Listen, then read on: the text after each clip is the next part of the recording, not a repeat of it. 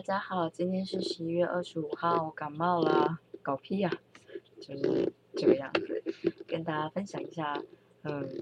我最近突然想到我之前看过的一个影集，它叫做《Lie to Me》，就是对我说谎的意思。这个人就是他，就是行为分析学家，他可以透过你的，比如说眨眼的次数啊、脸部的微表情啊、你的肢体动作，判断你有没有说谎，或是你有在隐藏什么讯息。那为什么会想到这件事呢？就是因为我看了一个 YouTube，他就是呃，就是请。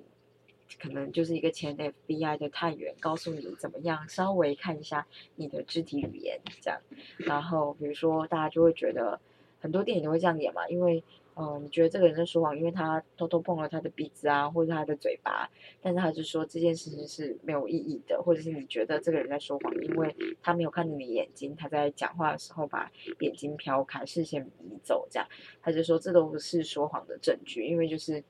这个有的时候。只是代表他还在处理他接收到的这个讯息，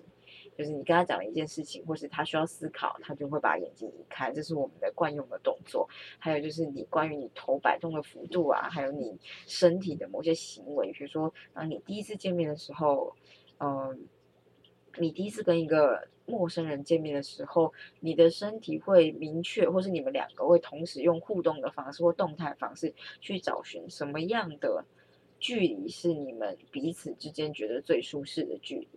比如说，有些人可能习惯靠很近，但有些人可能没有喜欢你那么靠近，他觉得很有攻击性。我觉得比较特别的就是他在分析牌桌上面的行为这件事情。然后我就跟大家分享一下，就是他说呢，如果通常我们如果觉得比较有兴趣，或者是我们比较有自信的时候，我们的身体会离我们的身体的延展度会比较开，意思是说。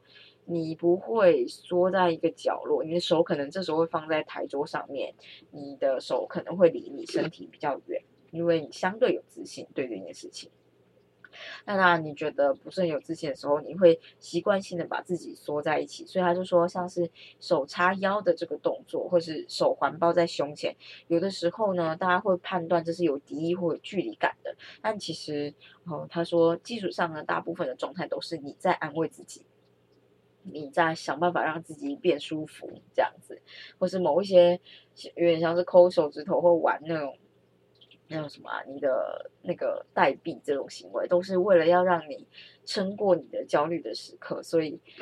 呃，我其实觉得还蛮有趣的，因为你打牌这件事，如果要判断别人的牌组怎么样的话，用这个方式可以试试看，猜猜看别人是不是有机会拿到比你小或比你大的牌。这就跟玩桌游一样啊，你就不知道大家对手有什么样的牌，然后要猜的时候，或者是玩狼人杀的时候，看一下大家到底是什么状态，我觉得都好像蛮有趣的。我以前就一直觉得这种东西要是有开课，我一定会去上。我猜见识或景关系的，会不会就是有去上这种，就是看看